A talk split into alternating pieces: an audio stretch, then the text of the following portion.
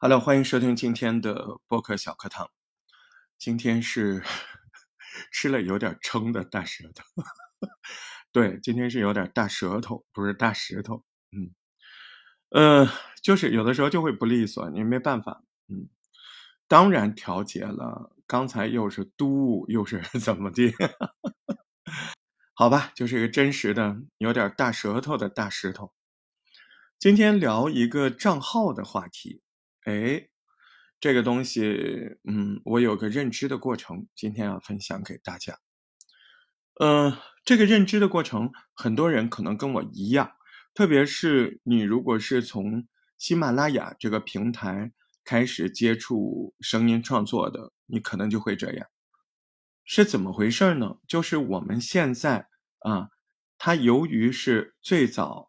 就是从喜马拉雅以一个普通听众的身份，有可能你还先是演播者的身份，嗯，再然后到了播客，对吧？那这个就会有什么一个情况呢？就是您刚开始注册的就是您个人账号，啊，再然后呢，嗯，您可能对这个有声演播感兴趣，您就可能会有一些练习的专辑，嗯。再然后，你有有声书的演播的专辑，这后来你又多了播客，你这样有什么不好吗？哎，没什么不好，啊，你要看怎么看啊，你要看怎么看这个事儿。因为今天的你可能是一个希望通过你的播客来，呃，获得更多参加活动的机会，或者参加更多现金奖励的活动啊，这种对吧？嗯，所以这个时候你看啊，你如果以一档节目的这个身份来注册，和你以一个人的身份，就是演播者的身份来注册，区别相当大呀，对吧？嗯，因为很多平台他不会认为你是不是一个演播者的账号，哎，他是很多活动呢。你是一个账号来参加活动，对吧？你一个账号参加活动，那这个活动你只能参加，呃，一份儿，啊，那所以呢，万一你得了奖励，你只能得几份儿，对吧？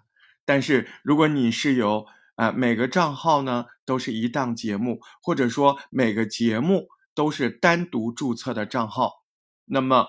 你是不是参加这些活动的时候，你是仨节目，你就仨账号。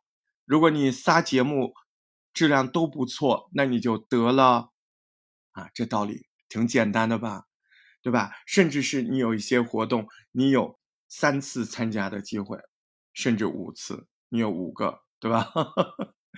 啊，对于刚刚入门的小白来说，嗯，也许影响不大啊，但是你及早这么运营。其实特别有好处，就是你一开始你就不要以个人账号啊，而是以一个什么呢？节目一档节目注册一个，嗯，你说那我没那么多那个啥呀，证件什么的，这个拒绝回答，自己去想。你爸你妈会支持你的，这是正经事儿，对吧？我就能帮到你这儿了啊。呃，那。也有小伙伴很冷静啊，他说：“那我放在一块儿也有放在一块儿的好处啊，啊，比如说我一个节目听众多了，嗯，他能够怎么样让我另外一个节目是不是会多一点儿？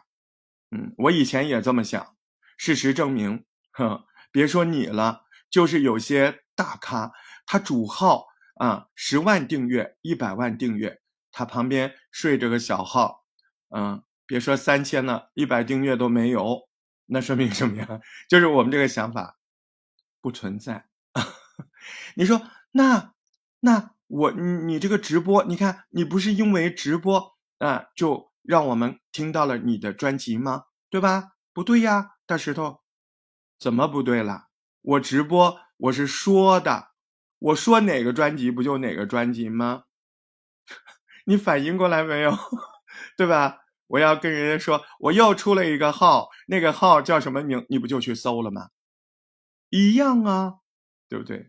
好，你看，另外两个不同意见，我已经给你们很好的论证了，对吧？所以账号这个事情真的是，嗯，我们建议您用您的节目做账号。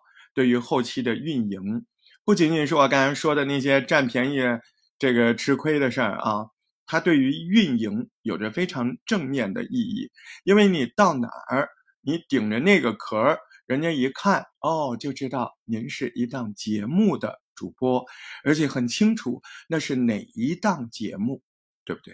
嗯，所以你说那人家不知道你叫什么名字，先知道节目就好。他如果知道节目之后很想知道你的名字，他一定有办法。再说了，您不会说呀。好，今天就聊到这儿啊，这是今天的。播客小课堂，大石头，祝你别大舌头。还有录音之前别吃太多。嗯，今天应该就怪我妈烧的太好了。呃，大石头在杭州向您问候。嗯，就要过小长假了，希望你在小长假有个快乐的旅程，也希望你有更多有趣好玩的故事在播客里面说给我们听啊。下回再见喽。